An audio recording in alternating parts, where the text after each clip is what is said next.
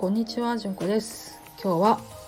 産後ケアで私が欲しかったものの話をしようと思います。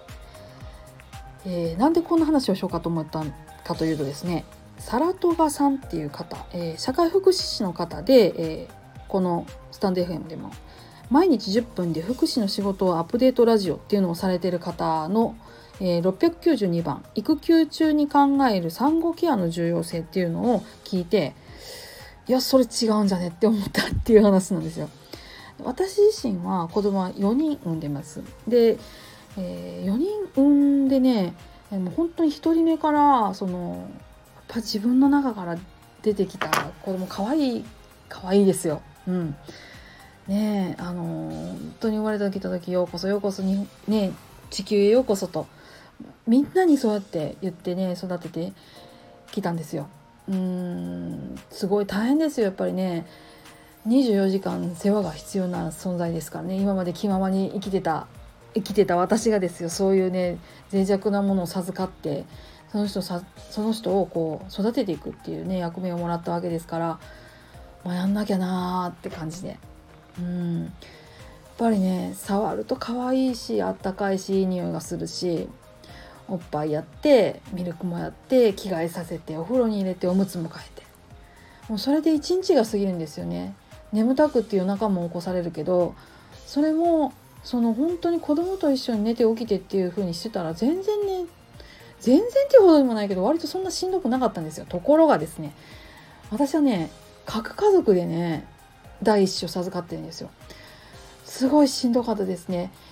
えー第一子は産院で産んだんですけど帰ってきたらね炊事洗濯。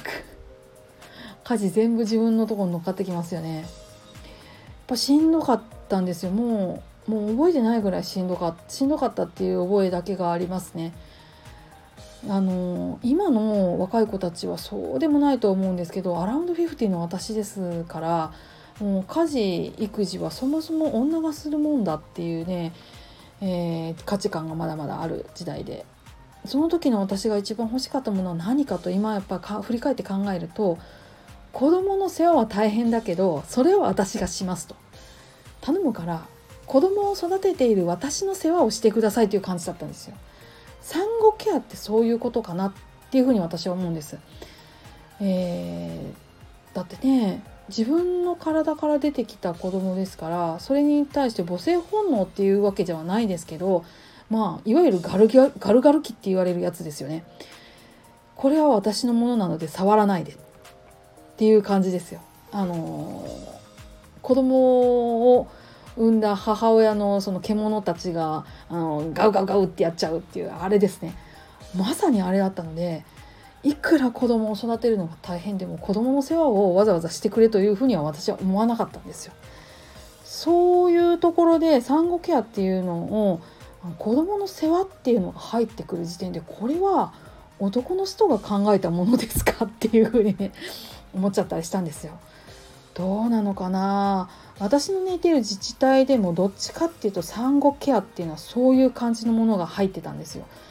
私はね私の世話をしてほしかった。私が食べるご飯私が寝る寝床私が着る服子供が着る服そういうものを何とかしてほしかった。それが産後の私を休めるケアだったと思うんですよ。子供と一緒に寝て起きてで寝て起きてでたまに私は食べてっていう生活をするのであればそれ以外のことを全部世話してほしい。それが私にとっての産後ケアだったんですね。だから